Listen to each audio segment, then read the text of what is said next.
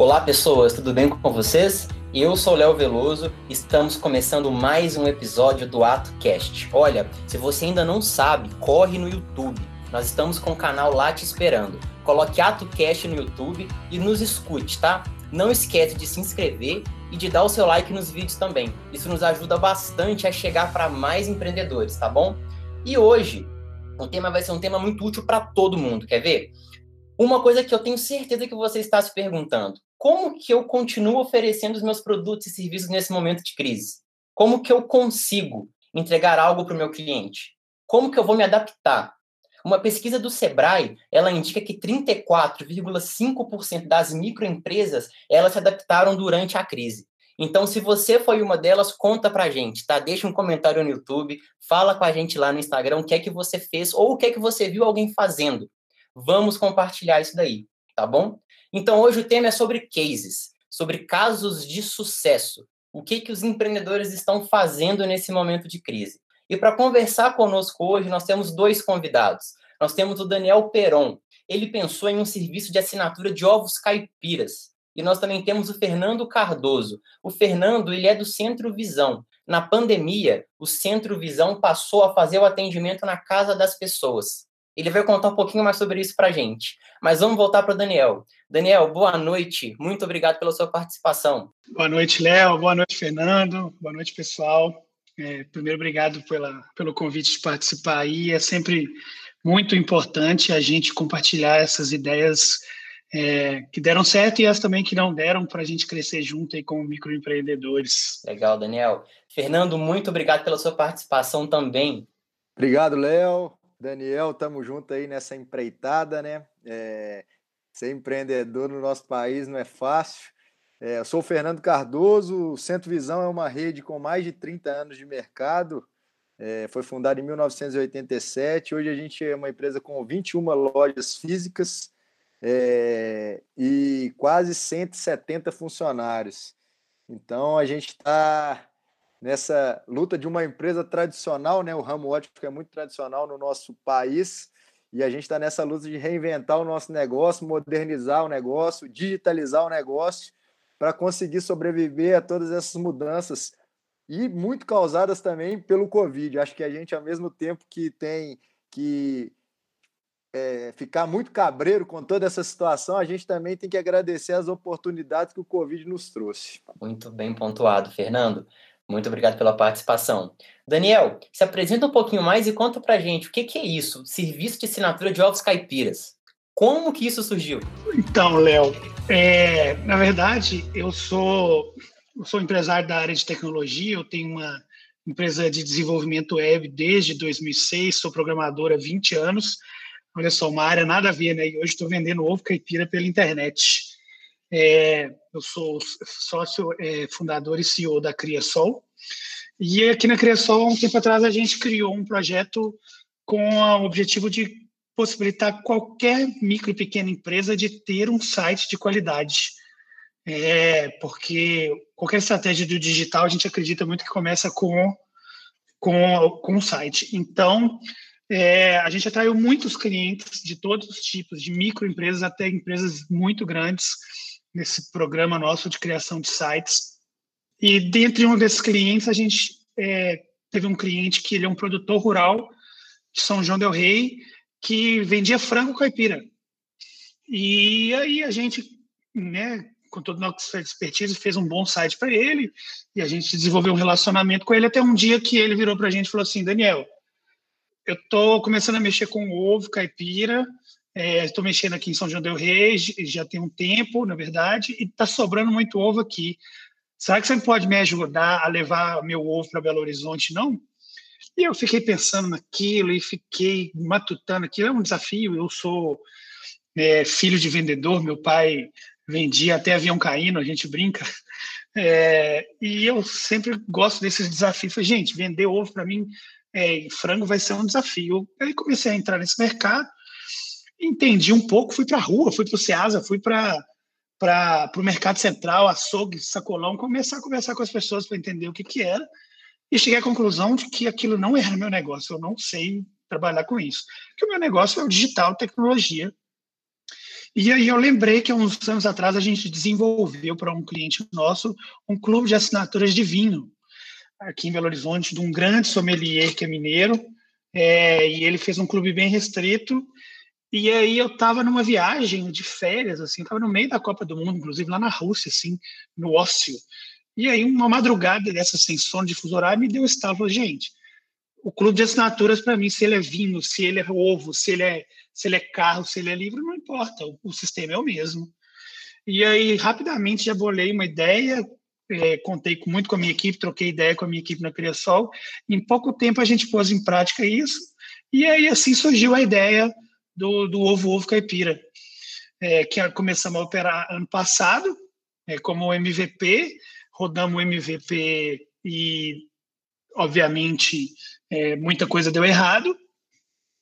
É, e agora, no início do ano, em fevereiro, a gente reabriu o clube com uma outra estrutura, já com uma experiência desse, desse tipo de negócio de varejo alimentício de recorrência. É, e aí a pandemia veio é, como uma luva para a gente. A gente, logo que a gente abriu, em março aconteceu é, a quarentena, começou os rumores de quarentena e de reclusão e as pessoas confinando alimento. E aí já na terceira semana de clube a gente em fevereiro, a gente teve um número de, de clientes relativo, relativamente bom. A gente teve um número de clientes aí aproximadamente de 10, 15 clientes no primeiro, nas primeiras duas semanas. Em março, a gente já fechou com mais de 100, não, beirando 100. Abril, a gente virou, 200, é, virou 150. Esse mês, a gente já está beirando. Agora, fechamos março, a maio com quase 250 clientes ativos. Então, a pandemia fez toda a diferença pela consciência do povo de, de ter produtos de qualidade em casa e a facilidade da, da entrega em casa de um produto de qualidade, né? Foi essa a história do ovo-ovo, resumidamente falando. Uau, Daniel, que legal, cara, muito bacana. E aí você comentou sobre uma coisa importante, sobre o MVP. Para quem não sabe, gente, MVP é o produto mínimo viável. O que, que é isso daí? Eu quero fazer um clube de assinaturas. Eu vou ver se você fez desse jeito, tá bom, Daniel? Vamos lá. Vamos, então vamos pensar que ele vai fazer um clube de assinatura. A gente tende a ver isso como uma coisa complicada, de fato. Eu vou ter que fazer um site, eu vou ter que ter um sistema, mas espera aí. Será que eu consigo ter um mínimo viável que já entrega valor? Será que eu posso fazer um grupo no WhatsApp? Eu posso colocar os meus clientes dentro desse grupo? Ou será que uma planilha do Excel? aonde eu vejo quem está me pagando, eu vou lá e eu despacho aquela encomenda para aquela pessoa. Então é justamente isso. Quando a gente visualiza essa ideia de uma forma menor, esse mínimo viável, eu consigo no curto prazo ter uma entrega de valor para o meu cliente e tirar essa ideia do papel. Correto, Daniel? Exatamente. É a gente testar a solução com o mínimo de investimento possível. É, e no caso, a gente tinha um sistema base, né, é, que a gente adaptou ele o mínimo possível para vender os ovos. E aí a gente testou a experiência do usuário, mas antes mesmo do sistema, a conversa começou com acionando rede de contatos, amigos, grupos de WhatsApp. Olha, estou vendendo ovo caipira. Eu precisava saber qual que era a atração disso, qual que era o interesse da população, da, da população assim, desse, de, desse público é, centro-sul de Belo Horizonte, que é onde a gente está localizado aqui próximo da Savassi. É, então, eu comecei a, a testar, antes mesmo de, de colocar horas de desenvolvimento no sistema de customização, foi é, rede de contato, oferecendo ovo, perguntando se gostava de ovo caipira, onde que comprava. E aí eu descobri que todo mundo ama ovo, da pessoa mais simples, humilde, da classe D, à pessoa mais é, de melhor condição social da classe AA. Todo mundo ama, ama ovo o ovo caipira, porque de fato é, é, é muito diferente de um ovo de granja. E aí, depois de vender no boca a boca, eu abri o clube e abri para o público em geral, fazendo muito social, mídia social, e a gente viu que tinha tração, e aí no quando cresceu, o MVP já não dava, a gente travou. E aí a gente falou, opa, então vamos parar agora, dá para a gente investir, refazer, refizemos toda a experiência do usuário, a parte de logística, é, e aí para relançar agora no início do ano. E a gente viu na prática, né? Eu, eu enquanto empreendedor da área de desenvolvimento web, eu passei para o outro lado, né? Eu virei cliente da minha empresa. então foi muito importante essa essa virada os dois negócios, na verdade. É, e eu, eu vi de fato que meus clientes é, passam com e-commerce hoje, inclusive todo mundo está falando em digitalizar, é, todo mundo obrigatoriamente tem que pensar alguma forma de colocar o seu negócio online. É, não é simples, é, mas não é impossível. Agora, é uma coisa que a gente sempre soube nesses anos toda a experiência meu desse mercado. Vender pela internet é muito fácil, o difícil é entregar. E esse foi o nosso maior nó. E aí, por isso, a gente teve que parar e rever tudo para desenvolver uma interface logística para eu conseguir, porque eu vender e não entregar é dar um tiro no pé e é fadado ao fracasso em pouquíssimo tempo. Com certeza, Daniel. Esse é um ponto que, se eu não me engano, no episódio 5 ou no episódio 6, né, quando nós é, falamos sobre o novo normal, Marcelo, que é um especialista em TI, ele disse justamente isso: não é hora do estado da arte. A pandemia, a crise, ela está aqui e está na hora de você se posicionar no digital. Da sua empresa, ela está lá também. E aí você tem que ser rápido nisso daí. Na hora de ter ali aquela melhor ideia. E quando a gente tem uma forma né, de tirar essa ideia do papel através de um produto mínimo viável, de um MVP, a gente vê isso na prática de fato acontecendo e sendo feito. Perfeitamente. Agora com o Fernando. Fernando, conta um pouco mais para a gente sobre o que, que o Centro Visão fez para poder ter aí uma alternativa nesse momento de crise. Ô, Léo, antes, se, você me permite, eu queria conversar com o Daniel. Tem interesse de um clube de assinatura de óculos aí, ó. Daqui já está surgindo uma ideia boa que eu acho que a gente pode colocar para andar. Eu Olha as parcerias aparecendo aqui. Eu já vi Muito... rolar de, de lente de contato, cara, que é uma commodity, né? Que é, que é uma coisa recorrente. Sim. Mas que eu acho que a gente pode pensar alguma coisa ligada ao clube de assinatura para a sendo como um canal de venda novo. Sem dúvida. Tudo que tem recorrência, é, é, o Fernando, a gente tem uma possibilidade de fazer é, um clube, porque é a comodidade. Se tem recorrência, é um saco a pessoa ter que comprar lente uma vez por mês ou de 15 em 15 dias, né? Então, se tem clube de recorrência de cueca e meia para homem, cara, então isso, é, esse para mim é o maior exemplo de que qualquer coisa que tem recorrência, o clube atende e funciona muito bem. Não, show. Então tá combinado. Nossa conversa vai seguir daqui. Então, Léo, com essa questão do Covid, a gente ficou quase um mês né, sem possibilidade de faturamento. E aí a gente foi para dentro do negócio e falou: como que a gente pode é, iniciar uma, um contato com o cliente de uma maneira diferente do que a gente já faz há mais de 30 anos, né? Porque a gente é uma rede tradicional, igual eu mencionei antes, 21 lojas físicas, a gente tem um crescimento muito legal dentro do mercado mineiro, uma marca consolidada. Uma coisa que o Daniel falou, a gente tinha a parte ligada às redes sociais, mas o e-commerce mesmo, que era a venda online, a gente é, não tinha, a gente tinha uma, um receio, cara, porque hoje os maiores e-commerces de ótica do Brasil são da indústria, então era é uma, uma competição meio ingrata, mas o Daniel falou muito bem. Com o Covid, a gente viu que não tem como a gente ficar fora desse mercado. E aí, as duas alavancas que foram muito legais, que eu, por isso que eu falo que tem várias oportunidades dentro das crises, a gente lançou o, o e-commerce é, e falando assim, Léo, ele já vinha sendo, ele já estava praticamente pronto. Faltava só um empurrão mesmo. Então ele saiu muito bem. É, é, hoje a gente tem uma, uma venda online legal. A gente está aprendendo com, a, com, esse mercado, mas a gente tem uma venda legal. O, o Daniel colocou a questão da logística também. A gente já tem um know-how de entrega, porque nossas lojas é, são na Grande Belo Horizonte. Então a gente já tem uma estratégia de entrega por logística. Esse não está sendo o, o, problema. A gente está é, aprendendo mesmo a questão do, do, da concorrência, né? Porque muitas vezes no, no online aquela competição de preço é um diferencial muito grande. E na loja física, onde a gente vai falar aqui também um pouco de experiência do consumidor, a gente consegue gerar de uma maneira mais fácil, até pelo know-how que a gente tem na história, é uma experiência positiva para esse cliente. E falando do Centro Visão em Casa, foi o canal que a gente desenvolveu para chegar até, até esse cliente no momento que todas as nossas lojas estavam fechadas. E esse sim, assim, falando claramente do, do que eu penso para o futuro, eu acho que é um canal que vai ser de extremo sucesso, porque hoje, para vocês terem uma ideia, depois que a gente já abriu uma parte das lojas, a gente está com as lojas de rua abertas, só as lojas de shopping que estão fechadas, só não, né? Metade das nossas lojas estão fechadas. É, o Centro Visão em Casa tem uma venda maior do que de algumas lojas.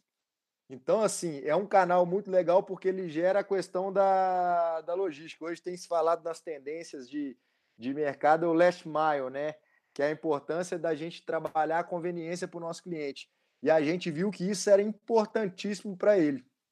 Então, é uma estratégia simples. A gente criou o WhatsApp Business é, e a gente alavancou através do Facebook o, o, e do Instagram esse primeiro contato com o cliente. E depois a gente só fez uma estratégia de, de contato com, as, com os profissionais que nesse momento estavam ociosos. Né? A gente tinha uma, uma, uma parte da equipe aí é, em home office. E aí a gente iniciou esse trabalho e a gente passou aí a casa do cliente com toda a comodidade. Uma coisa do que a gente falou do até do clube de assinatura, que é ligado à questão da recorrência, com a facilidade e a comodidade do, do, do consumidor de entregar em casa, a lente de contato teve um disparo na venda.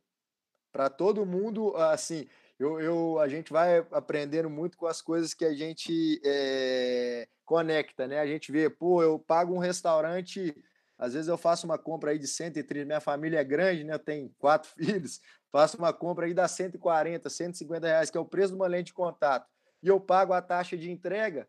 Talvez eu tinha esse receio anteriormente, e com toda essa mudança, a gente vai é, reinventando o nosso negócio. Eu vi que para o cliente isso era uma coisa que não era um problema, não era um dificultador, não era um atrito.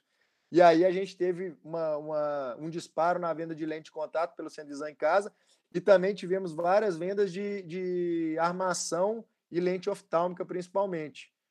Porque os clientes não estavam com receio de sair de casa, com medo de por causa da questão da, da doença.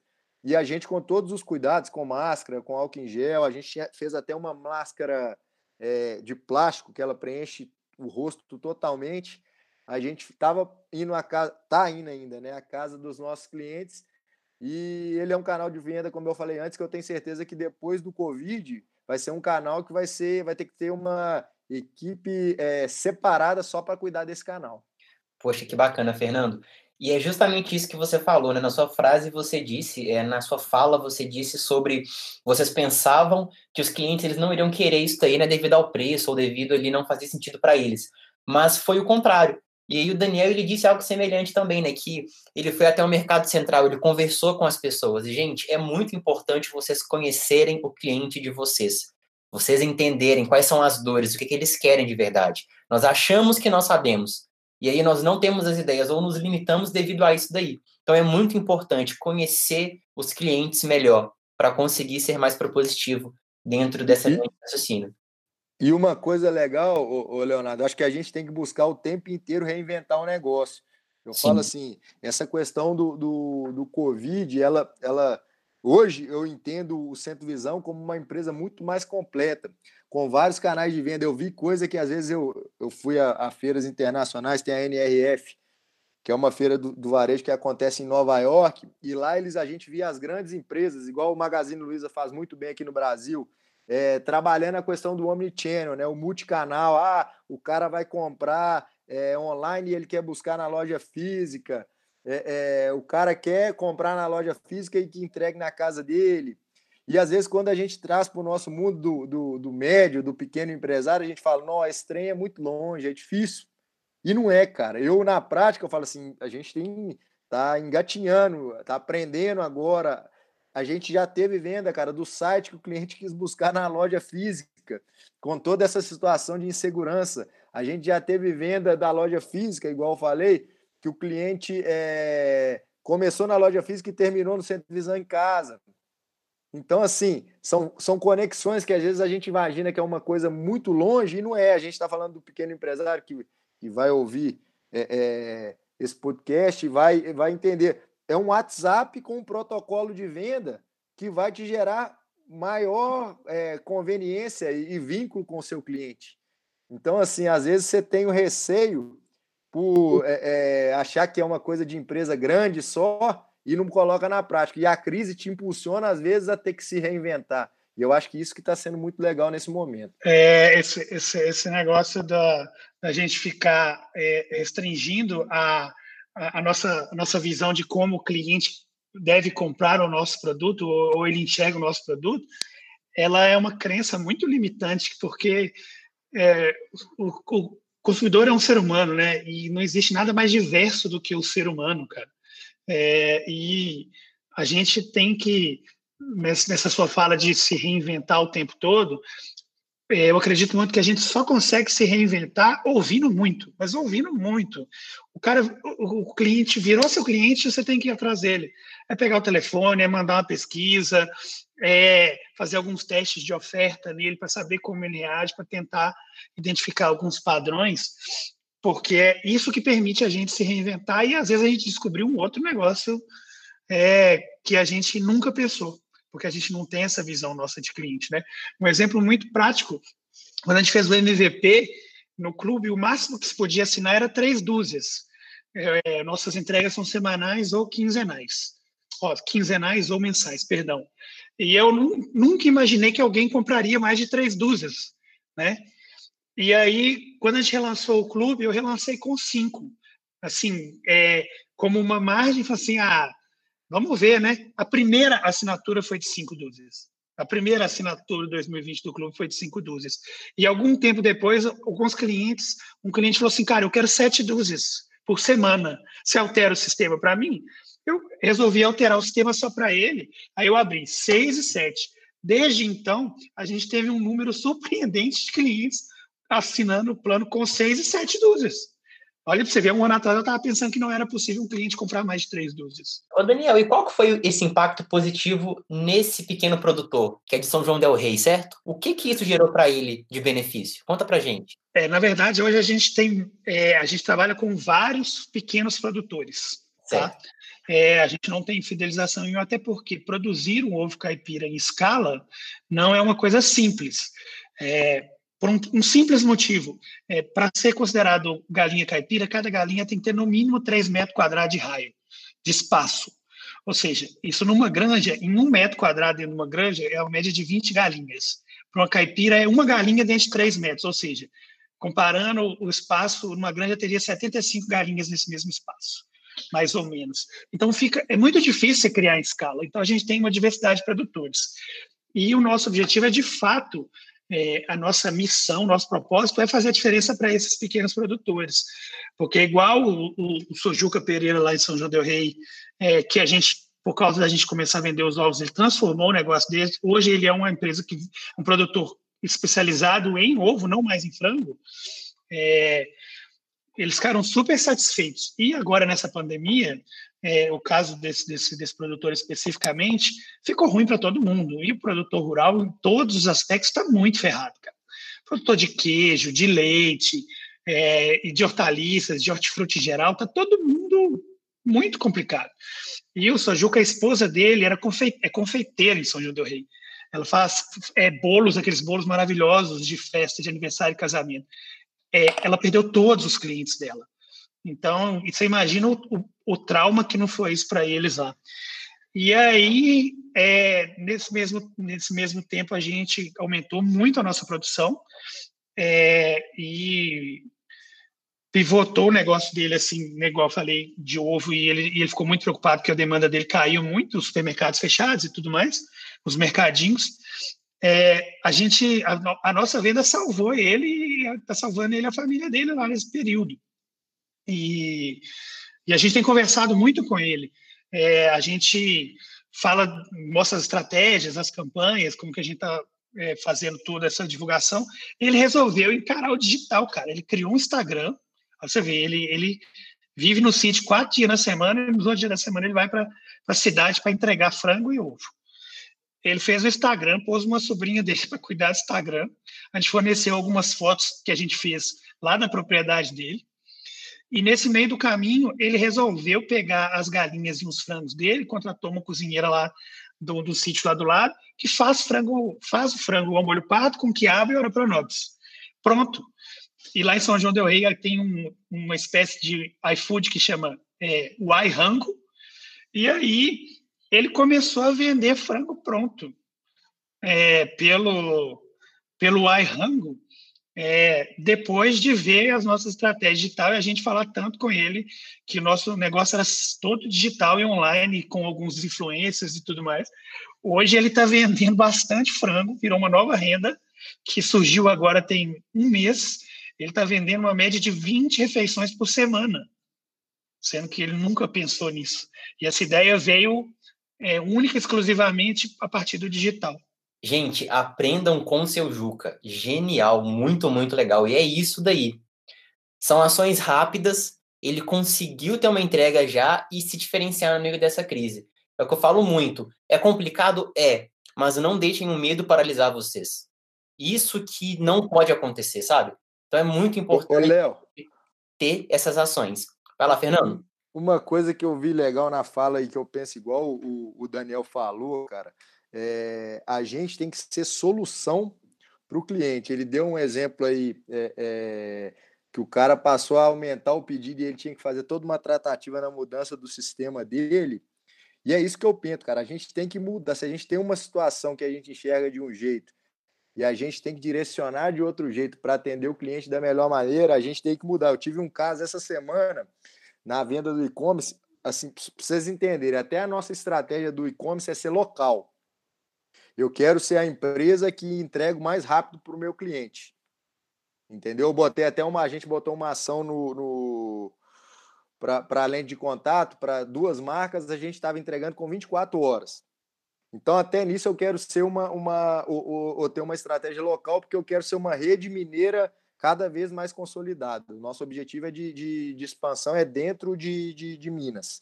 E aí, cara, a gente fez uma venda para o interior de São Paulo. Tá aberto para o Brasil, a gente não vende com esse prazo, né? Tá lá pré-definido as regras, mas a gente vendeu para o interior de São Paulo.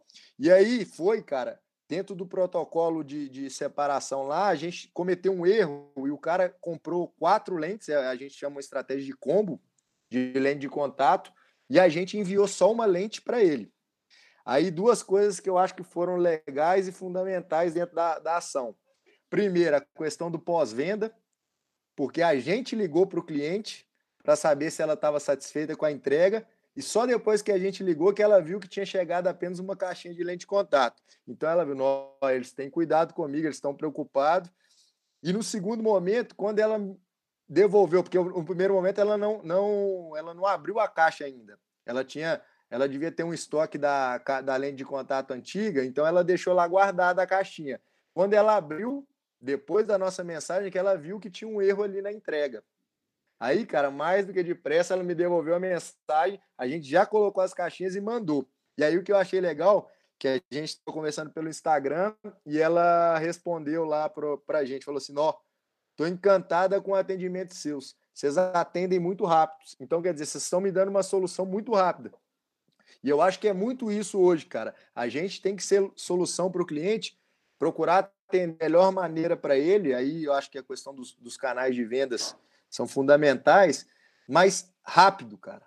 O cara, a galera, principalmente os mais jovens, né, são muito ansiosos, eles querem para ontem.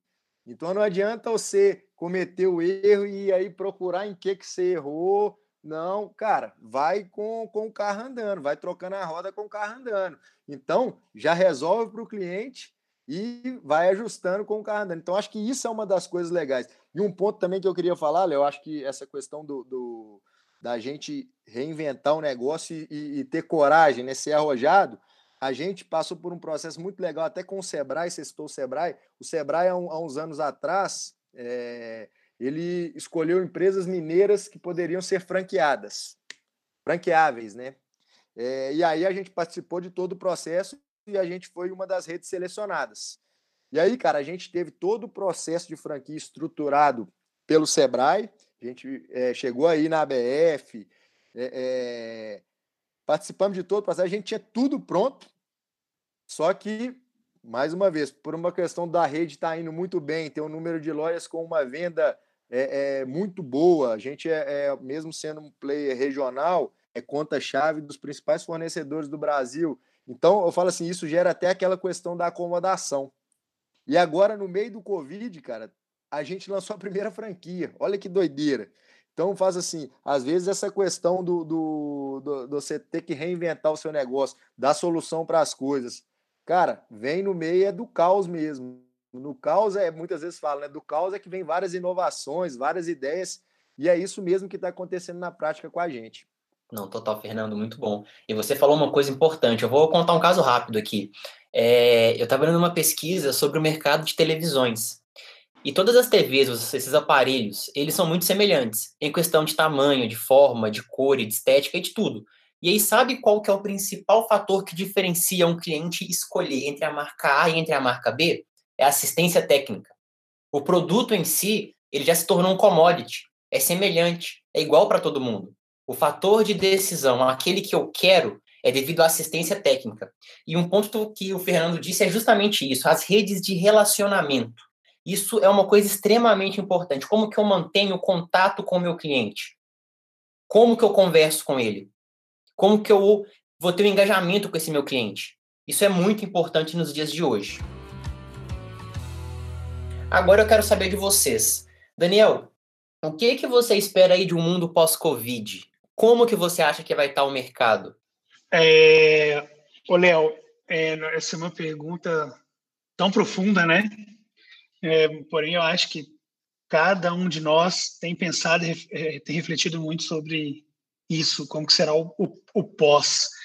É uma coisa que, de fato, assim, é, que eu concluí e eu acredito muito depois de muito tempo refletindo, né, que a gente está tendo bastante tempo, é que as relações de consumo elas vão mudar. É, de certa forma, né, de uma, uma forma bem generalizada, é, essa, essa, essa, essa pandemia está colocando um pouco em xeque esse sistema capitalista do jeito que é, de um consumo desenfreado. Eu vejo que é, a gente está tendo a oportunidade de, de experimentar uma vida é, sem a terceirização da vida. Porque está todo mundo tendo que limpar sua casa, está todo mundo fazendo sua comida em casa, está todo mundo tendo que lavar sua roupa, está todo mundo tendo que cuidar dos seus filhos, é, e por aí vai. E a, a gente está vendo que é muito possível a gente viver cuidando da nossa vida, sem precisar trabalhar loucamente para ter dinheiro para contratar alguém para fazer aquelas coisas na nossa vida. Então, isso influencia nas relações de consumo, sabe? É, na minha área especificamente, do, do, do, do ovo-ovo caipira, é, a gente, um dos fatores que a gente identificou que faz a gente crescer muito nessa pandemia é que as pessoas estão experimentando cozinhar em casa. Não só é, cresceu esse número de pedidos de delivery, mas as pessoas estão comprando ovo para testar receitas. E eu tenho visto isso porque é, a gente segue o, é, bastante o Léo Paixão, né, o nosso chefe número um de Belo Horizonte, e ele quando a gente começou a pandemia, ele estava com 100 mil seguidores, hoje ele está com quase 500 mil. E a gente só vê as pessoas falando de, de, de receitas do Léo Paixão e tudo mais, assim, na minha bolha, né? Mas isso reforça muito é, essa, essa, essa visão que eu estou tendo de, de, de repensar as relações de consumo, de parar esse gasto desenfreado com o fútil e o desnecessário, até porque a recessão e o medo da escassez faz a gente ter muito mais zelo com o nosso dinheiro.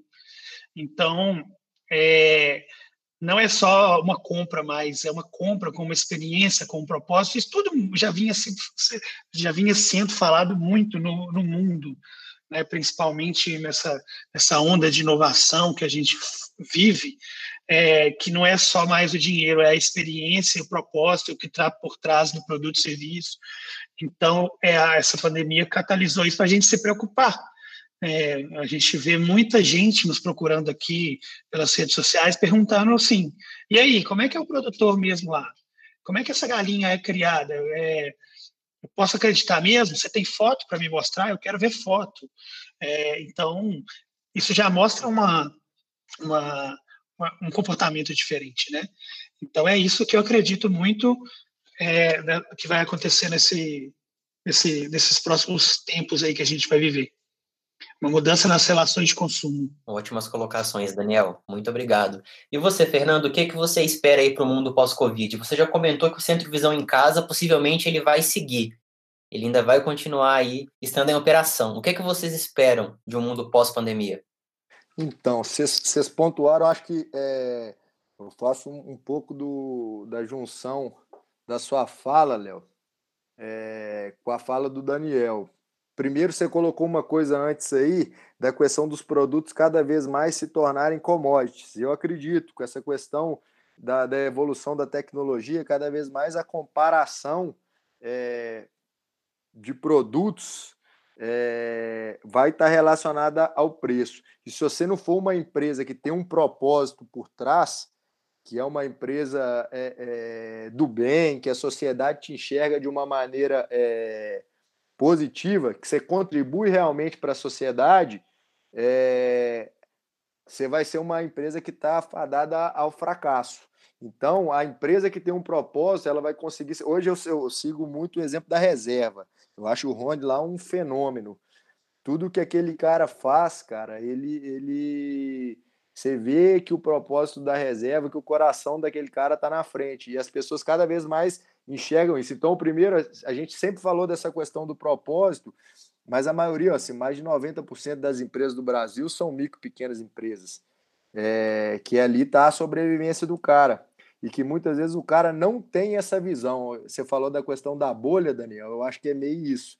A gente muitas vezes vive numa bolha, mas que ela está aumentando e, e, cada vez mais as pessoas estão é, é, enxergando valor nisso e esperando é, é, um grande diferencial nessa situação. O segundo ponto, vocês colocaram a questão do, do, do bem-estar. Eu acho que você falou uma questão, esqueci o nome do, do senhor que faz o ovo lá, seu Chico. Seu Juca Pereira. Juca Pereira. Isso é uma coisa que cada vez mais eu acredito que as pessoas queiram saber. Trazendo para o Centro Visão, as pessoas querem saber quem que é a pessoa que fabricou o seu óculos, quem que é a pessoa que está entregando, o motoqueiro que está indo no Centro Visão em casa entregar o seu óculos. Então, isso tudo faz parte do storytelling, né? É, é, as pessoas querem saber a história daquilo que está acontecendo. Isso gera valor e diferencial competitivo no mundo de hoje.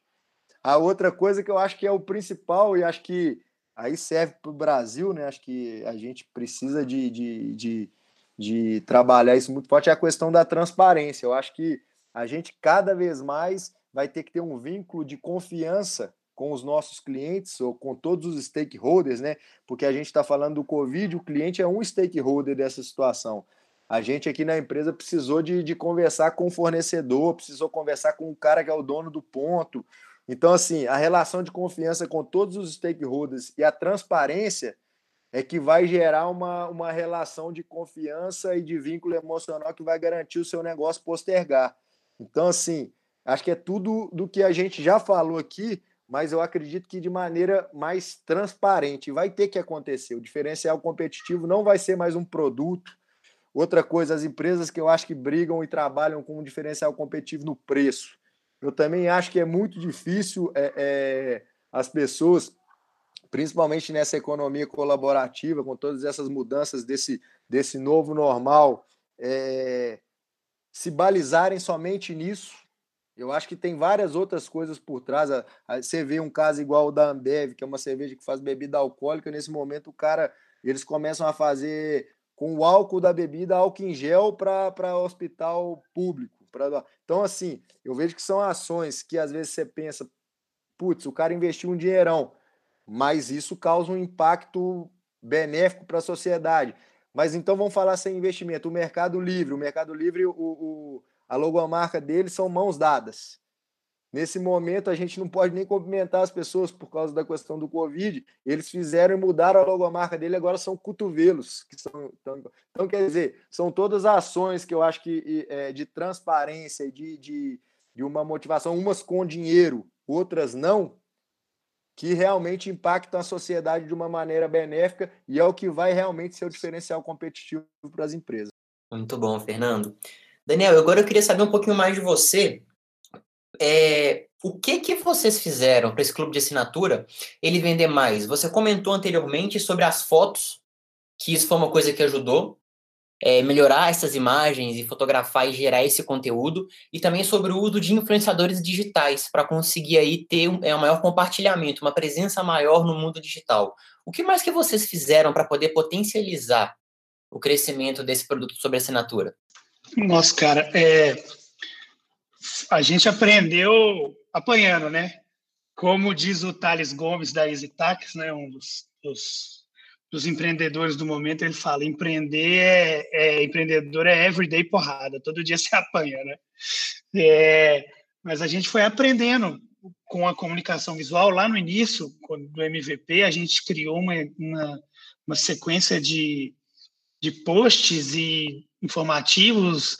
A gente falava que a gente estava vendendo ovo com conteúdo, porque o desafio, na verdade, era explicar para as pessoas por que, que comprar ovo caipira é melhor do que comprar um ovo de grande, onde eu vendo uma dúzia é, no mínimo 12 reais é, e você compra um pente de ovo branco a 10. Você compra 30 a 10, né?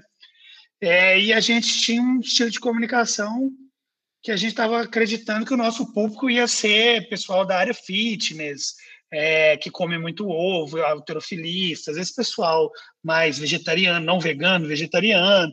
Então a gente tinha um, essa, essa, essa ideia, né? Ah, e a gente testou e viu que estava dando errado e que o perfil de público nosso era outro, que o perfil de público nosso era um mineiro raiz mesmo, que mineiro gosta de ovo caipira. E aí a gente pivotou também a comunicação nossa é, para uma coisa muito mais trazida para a essência, para a origem, para o produtor, para aquela coisa rural mesmo, né, que é muito é, mais simples. Então, a gente marcou uma, uma sessão de fotos num sítio de um parceiro nosso, onde uma cidadezinha lá perto de São João del Rei também, é, como as quintandeiras da cidade, a cidade chama Ritápolis, a cidade tem 4 mil habitantes, então ela é muito pequena. E aí a gente foi para um sítio que tinha um forno a lenha, fogão a lenha, e elas ficaram dois dias fazendo receita para gente, um dia inteiro fazendo receita para gente, e a gente filmando e fotografando, super espontâneo, assim. Isso mudou completamente é, a nossa estratégia. E é até engraçado que o nosso Instagram, antes, hoje é ovo, ovo caipira. Antes era é ovo, ovo. Porque o nome ovo, ovo, é, quando eu fui para o mercado é, assim, né, conversando com as pessoas oferecendo ovo caipira, eu notei todas as vezes que eu ofereci ovo caipira para alguém, por exemplo, é, eu estou vendendo aqui ovo caipira, tem um, um, um, parceiro nosso lá de São João que produz o ovo caipira é, de bom, ovo de qualidade. A, a, a, pergunta que você vai me fazer depois é: mas é ovo, ovo mesmo? é ovo, ovo mesmo. Muito então, bom. Você... e aí, é, tanto que o nosso Instagram era é ovo, ovo. É, e depois a gente mudou para ovo, ovo caipira e partimos para essa comunicação, é, essa estratégia de comunicação, essa pegada é, mais caipira, mais raiz, mostrando a origem, sabe? É, trazendo fotos do, dos locais, do produtor e tudo mais. E a gente também sempre é, usou influências, cara. E, assim, a gente tem uma vantagem, porque, como eu disse no início, ovo é uma coisa desejada por todo mundo. Se você quer fazer alguém feliz, pode dar uma dúzia de ovo caipira de presente que essa pessoa vai ficar muito feliz. É, e aí a, gente começou com uma estratégia de pegar influenciadores, pessoas é, normais que tinham é, mais de mil seguidores. Assim, a gente não queria influenci, influenciadores famosos nem nada não. E aí a gente entregava uma dúzia de ovo, cara. Meu investimento era dar uma dúzia de ovo para as pessoas. As pessoas naturalmente ficavam super felizes postavam que era super legal, que estava recebendo ovo caipira de um clube. E, cara, um ovo dura uma semana, dez dias. Todos os dias que a pessoa fazia uma receita com ovo, ela tirava uma foto e postava. Então, a gente começou a ter um crescimento orgânico muito legal, a ponto de outros influenciadores maiores nos procurarem, até a gente chegar ao ponto de uma influenciadora muito famosa daqui de Belo Horizonte, fitness, ela tem 1 milhão e 400 mil seguidores, e ela cobra para fazer os, os, os, posts dela, não é barato, e dá um super retorno. Ela tem, assim, patrocinador, tipo assim, uh, sei lá, Vivara, que faz post com ela, sabe? Um pessoal bem... E ela nos procurou e pediu para a gente mandar ovo para ela, e ela começou a postar. Sabe? É, então, os, os, influenciadores tiveram um papel muito importante, que a gente viu que estava dando tração e começamos a, a, olhar isso com outros olhos. Fomos pesquisando alguns perfis de Instagram que falavam de Belo Horizonte, é, Super Dicas BH, Coisa de Mineiro, Onde Você Vai, o Baixa Gastronomia, é, vários. A gente e aí o pessoal só em troca de uma dúzia de ovo fez essa mídia. Até o dia que a gente conseguiu mandar duas dúzias de ovos para o Léo Paixão. e a gente mandou, só não conversamos com ele, nada. E aí ele validou a qualidade do produto e postou, cara, num domingo de manhã. E aí foi um boom, assim, assustador. É, a gente fez um investimento de duas dúzias de ovos e em uma semana a gente dobrou de tamanho de número de assinantes a ponto da gente ter que fechar o clube por causa de não de ficar com medo de não conseguir entregar. E na sua fala, Daniel, você trouxe um ponto que eu concordo muito, muito, muito com isso, que você falou que as pessoas elas estão comprando mais do que somente ovos. É a história daquilo dali por trás. E eu costumo falar muito nas palestras, né, que eu ministro, que o ser humano, as pessoas, o consumidor, ele não toma decisão, ele não compra simplesmente pelos fatores que são funcionais. Eu também tomo decisões nos fatores sociais e principalmente nos emocionais. Então, se a gente tende a conhecer esse nosso cliente só funcionalmente, eu vou ter uma visão míope, eu vou ter uma visão muito fechada daquele meu público ali. Eu preciso expandir, eu preciso conhecê-los melhor para conseguir estar tá projetando, para conseguir estar tá propondo algo melhor para eles. Isso é de extrema importância. Gente, estamos chegando ao final desse episódio. Muito obrigado pela participação de vocês. E, Fernando, deixa aí para a gente a sua fala final, por favor. Com relação à, à inovação e, e a empreender. É muito mais simples do que a gente imagina. É, e normalmente é uma questão de observação e de ter um senso crítico para ver essas oportunidades.